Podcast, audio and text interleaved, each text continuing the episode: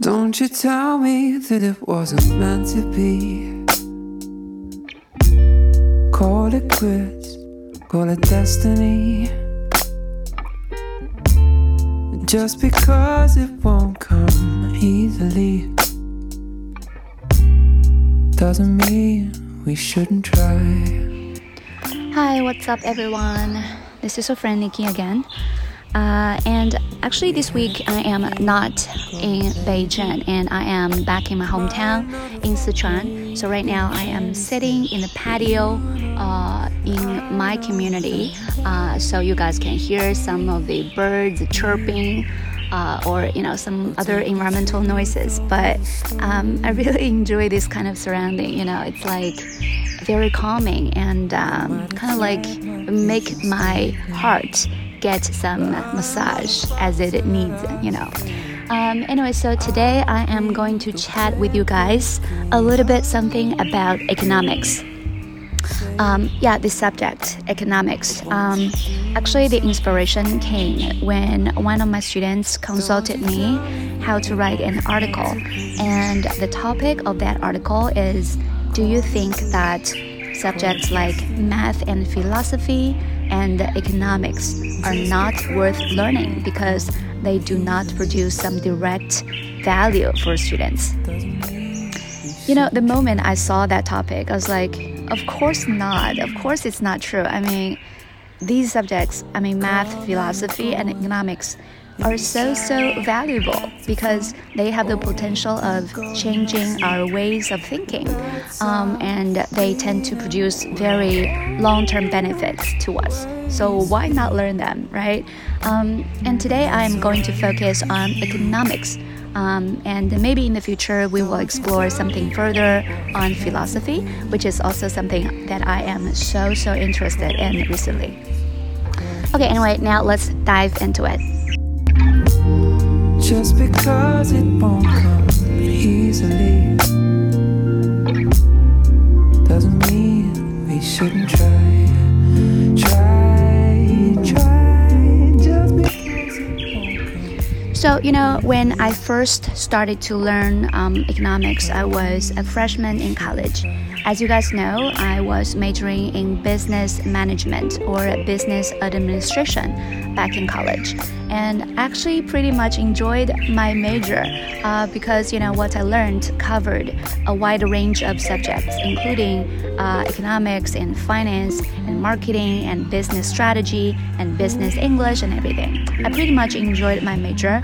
Um, but I, I still remember, you know, the first semester when I started to learn economics. I was like, oh my god, this is mind blowing. Uh, because I feel like some of the principles of microeconomics, um, yeah, especially microeconomics, completely changed the way that I see things, you know? So today I would like to introduce like two changes that um, occurred just because I was learning economics. So the first thing, um, the first change of thoughts has something to do with um, opportunity cost. You guys know that opportunity cost refers to the potential thing that you fail to do or you fail to achieve just because you choose another option. For example, right now in the morning, um, you know, after I wake up and then I just grab some coffee, right? Um, so this is my um, habit every day. But there is a cost of this everyday habit. I mean, when you are grabbing, when you are choosing a cup of coffee as your morning drink, then you naturally uh, kind of like give up some other options for your drink. For example, you probably have given up the opportunity to uh, drink a cup of green tea, which is actually um, very beneficial for your health as well or you have given up the chance um, to drink some orange juice, um, you know, which is loaded with vitamin C as well. Um, so you can see that every choice of ours, like you know, the choice of having a cup of coffee instead of something else, has some potential costs that we probably will ignore. And another situation is that you know, think about when you're going to the supermarket, right? So actually, you just want to um, buy, let's say, a toy um, because you just want to decorate your apartment just a little bit. Um, and uh, at this time, like a salesperson comes up to you and says that, hey girl, um, why don't you try our milk? I mean, when you buy our milk, then we can directly just send a toy uh, as a gift to you so that you don't have to buy a gift by, by yourself. So you can definitely save money, right?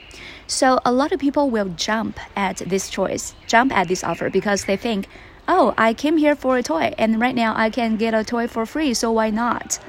And then they definitely accept the offer. I mean, buy some milk that probably they don't need in the first place and then get a toy for free. But of course, you know, a free toy will not be so kind of like beautiful or cute looking. Probably it is not with high quality or something. Anyway, so when you get this toy back home, you are basically sacrificing the opportunity to get another toy that is completely uh, gorgeous and high quality that you completely like. And right now, you directly throw this opportunity away. So, you know, the point why I am giving these two examples is that you guys need to understand um, when we wake up every morning, uh, you know, from the first thing that we start to do in the morning, there is opportunity cost that we are, you know, kind of like we are incurring by you know a series of choices that we are making in life. So, you know, after understanding this opportunity cost, you know, everything, like before I do anything, I will consider what does that mean? I mean, both uh, externally, I mean, what I can get, and both internally, I mean, what I am missing just because of this choice. So I think that this definitely helped to shape some of my thinking patterns, and I will not just see the thing above the water, and I will also see, you know, at what cost the thing beneath the water. So, you know, if someone invites you for a free lunch, then you better think twice. I mean, the free lunch seems to be a great thing, but at what cost? I mean, what are you going to spend? um, you know, as the uh, internal cost or the unseen cost, right? Um, I feel like this is very beneficial for my decision making process in my daily life. So, hereby, I am just recommending this uh, thinking pattern to you guys as well. Uh, and the second um, thing that economics has brought to me is another concept that is called sunk cost. What does it mean um, by sunk cost? I mean, for example, um, today you are waiting for a bus and you have been waiting for 20 minutes, but the bus has not arrived yet. And so right now you need to um, make a decision. Like, you know, in order not to be late for your class or for your meeting, what should you do? Should you still continue to wait for the bus or should you just, uh, you know, take a taxi in order not to get late? So some people will think that, oh my God, I have already been waiting for 20 minutes. So if I don't wait continually, then, you know, the previous 20 minutes will be wasted. So yeah, I will stick to it. I will continue to wait for the bus.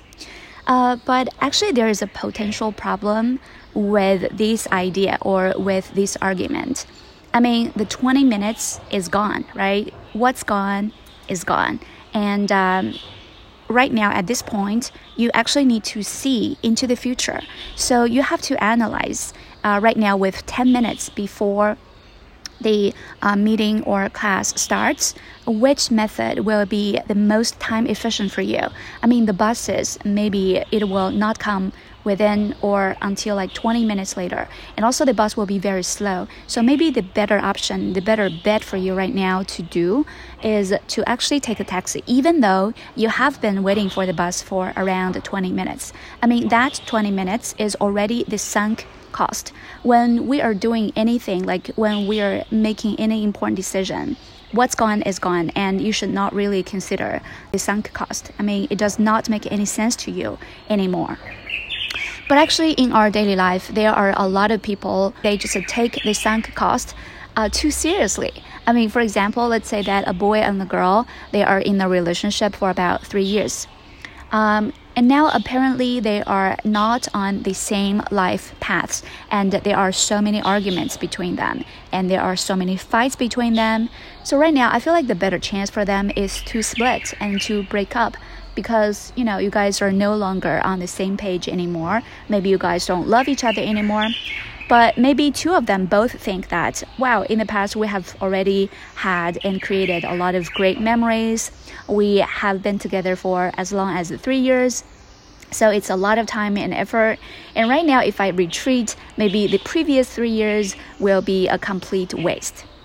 Well, I think I think that you know this thought seems to be plausible, but you are actually trading your future happiness just for the already past three years, and that is apparently sunk cost. If you make decisions based on these sunk costs, you tend to not um, open your world. You tend to not um, try for a lot of different opportunities in your world. And you tend, tend to not be able to live the best versions of your life because you are always hanging in your past. And I feel like that is not tragic, but that is like kind of like pitiful, right?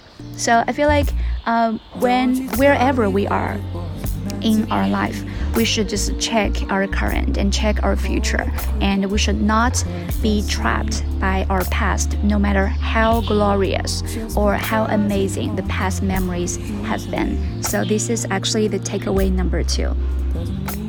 All right, so um, I think that we should wrap it up. Um, these two lessons that we can learn from economics. The first thing is to consider the opportunity cost before making any decision, and the second thing is to get rid of the sunk cost before making any decision. And of course, I'm not saying that, you know, every small decisions requires us to think about these two things because that's going to be too mind draining, right? But at least for those big decisions and important decisions in our life, we can just check out these two principles. I'm pretty sure that way we can embrace better version of our lives. And that's it um, for today. And I am Nikki, and I'm gonna see you guys next round. Bye. Try, try, just because it won't come easily doesn't mean we shouldn't try.